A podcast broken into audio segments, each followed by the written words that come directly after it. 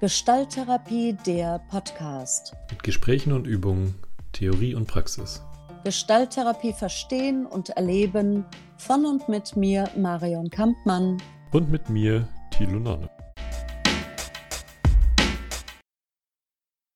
Nachdem du die Podcast-Folge zur konsequenten Konfrontation gehört hast, möchte ich dich einladen, noch in einer kleinen Übung eine Erfahrung zu machen, wie sich das denn anfühlt, wie die Kontaktqualität unterschiedlich ist, je nachdem, ob man als Therapeut, Therapeutin in der Haltung des empathischen Mitgehens ist oder in der Haltung der Konfrontation ist. Und äh, dafür wäre es gut, also du suchst dir einen zweiten Menschen, mit dem du die Übung zusammen machen kannst.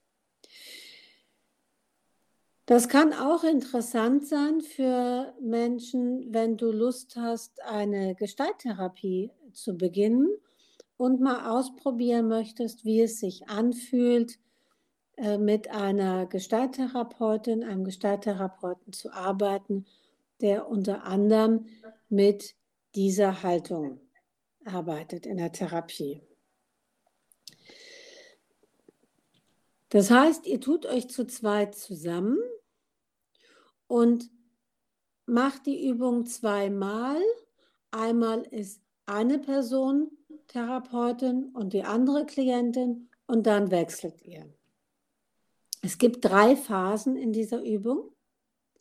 In der ersten Phase geht die Klientin äh, im Kreis und sagt so stagnative Sätze, die ausdrücken, dass man sich gerade wirklich schlecht fühlt.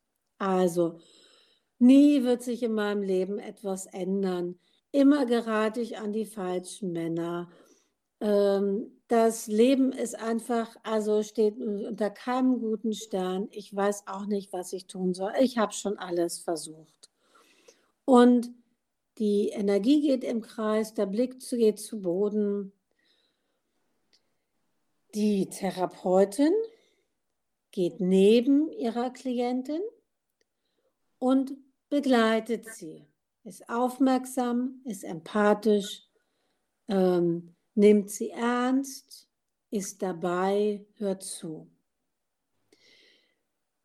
Das ist eine ganz wichtige Haltung in der Therapie. Es besteht die Gefahr, dass man dass man konfluent werden kann. Also, dass man auch so in dieser Trance landet, dass alles ganz schwer ist und es sowieso gar keinen Ausweg geben kann. Das ist die erste Phase der Übung, dass ihr das miteinander ausprobiert.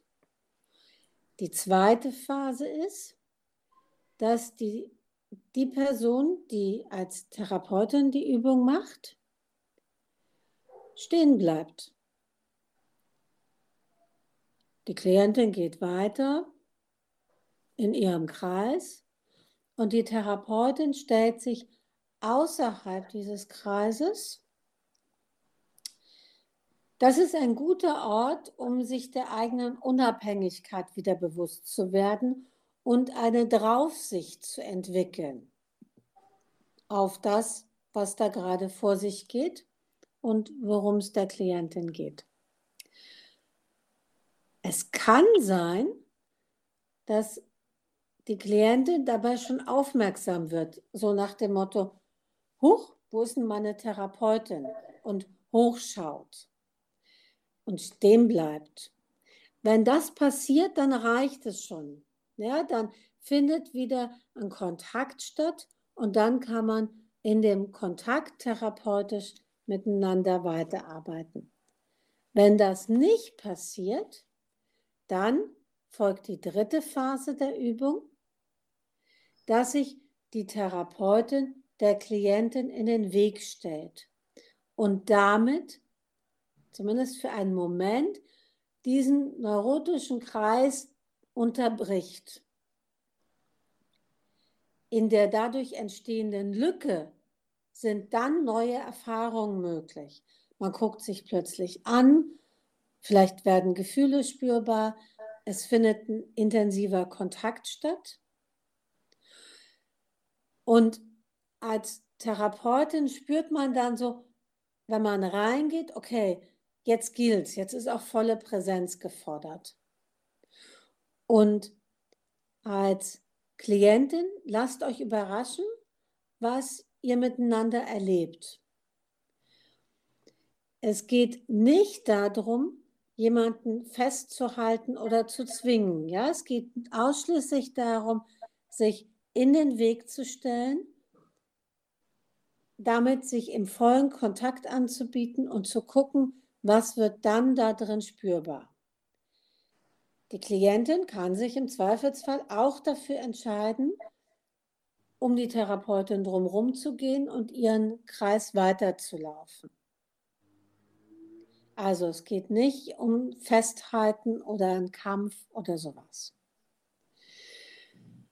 Probiert es miteinander aus und dann wechselt ihr die Rollen und ähm, sprecht anschließend über eure Erfahrungen, nach meinem Erleben, wenn ich das mit ähm, AusbildungsteilnehmerInnen mache, passieren durchaus überraschende Dinge und äh, die anders sind als das, was man sich vorher fantasiert hat. Lasst euch überraschen. Diese Form von Überraschung für die jeweils ganz neue Begegnung wünsche ich euch auch sowohl als KlientInnen mit euren Therapeutinnen als auch umgekehrt. Und wirklich viel Vergnügen mit dem ganzen Entwicklungspotenzial, was in einer Gestalttherapie liegt.